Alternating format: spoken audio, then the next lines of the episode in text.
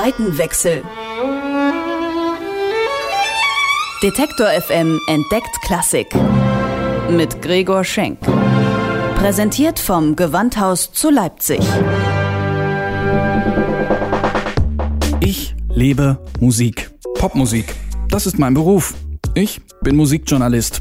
Aber was ist da drüben? Auf der anderen Seite. E-Musik? Hochkultur? Ist das wirklich so angestaubt, wie es klingt? Früher mussten die Leute ja auch zu irgendwas raven. Wie geht Klassik? Das will ich rausfinden. Deswegen gehe ich dahin, wo Klassik gelebt wird. Ins Gewandhaus. Zeit für einen Seitenwechsel.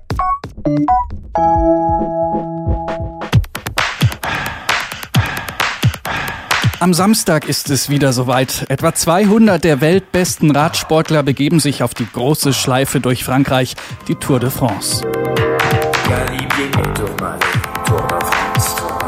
Die Profis fahren in 21 Tagen über dreieinhalbtausend Kilometer, überqueren Alpenpässe und quälen sich durch die Pyrenäen. Ganz schön verrückt.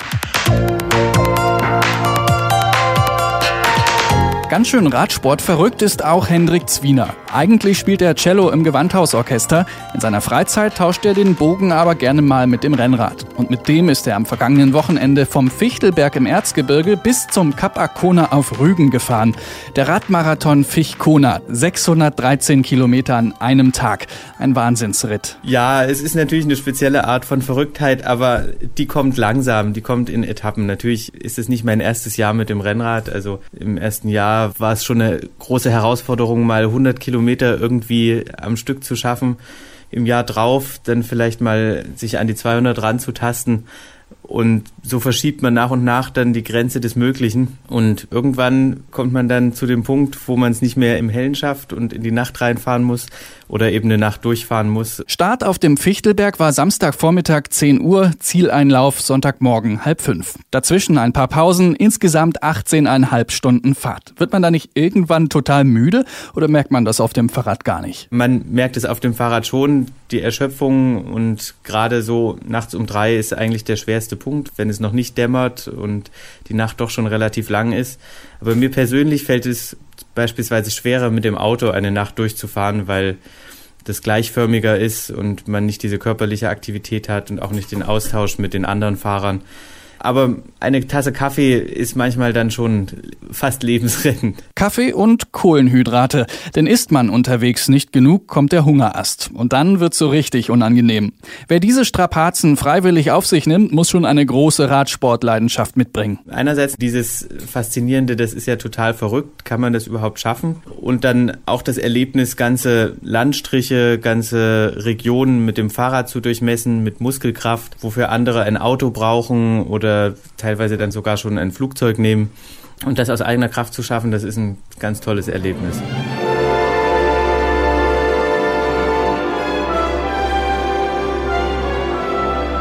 Sport und Musik liegen ja gar nicht so weit auseinander. Für beide Disziplinen muss man sehr viel üben, um dann beim Wettkampf oder beim Konzert sein höchstes Leistungsniveau abrufen zu können.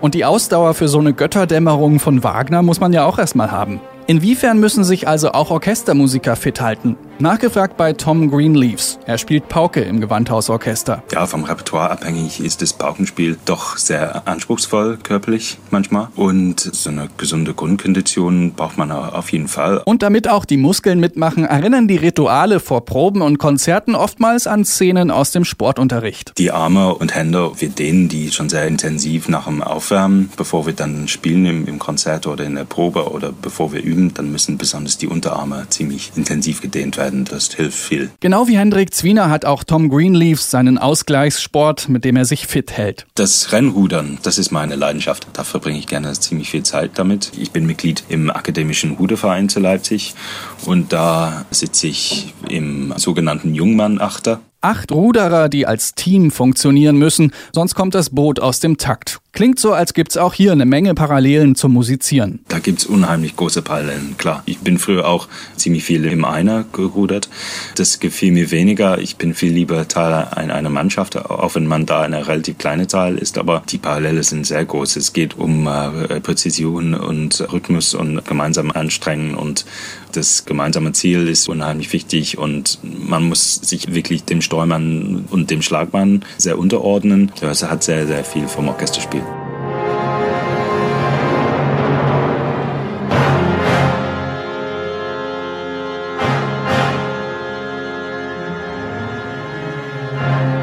Berufsmusiker sind gewissermaßen Profiathleten mit Instrumenten. Mit ein bisschen mehr Fingerfertigkeit statt Balltechnik, Präzision statt Muskelkraft. Und doch, sagt Radsportler Hendrik Zwiener, kann man sich von den Sportlerkollegen einiges abschauen. Also es ist sicher ein Vorteil, eine gewisse Ausdauer aufzubauen. Auch wenn es ans Üben geht oder um die Einteilung der Arbeit, kann man sicher von Sportlern was lernen. Also das Berufsmusikertum wird oft auch mit dem Leistungssport verglichen. Ich denke, da gibt es schon Parallelen. Sein Rennrad hat Zwiener erstmal für ein paar Tage in die Ecke gestellt. Jetzt heißt es einfach mal abends mit Freunden zusammensitzen, bis nach Mitternacht Fußball gucken, ein Bier trinken. Sachen, die er sich vor dem Rennen verkniffen hat. Doch ob am Cello oder auf dem Rad, die nächste Herausforderung kommt bestimmt.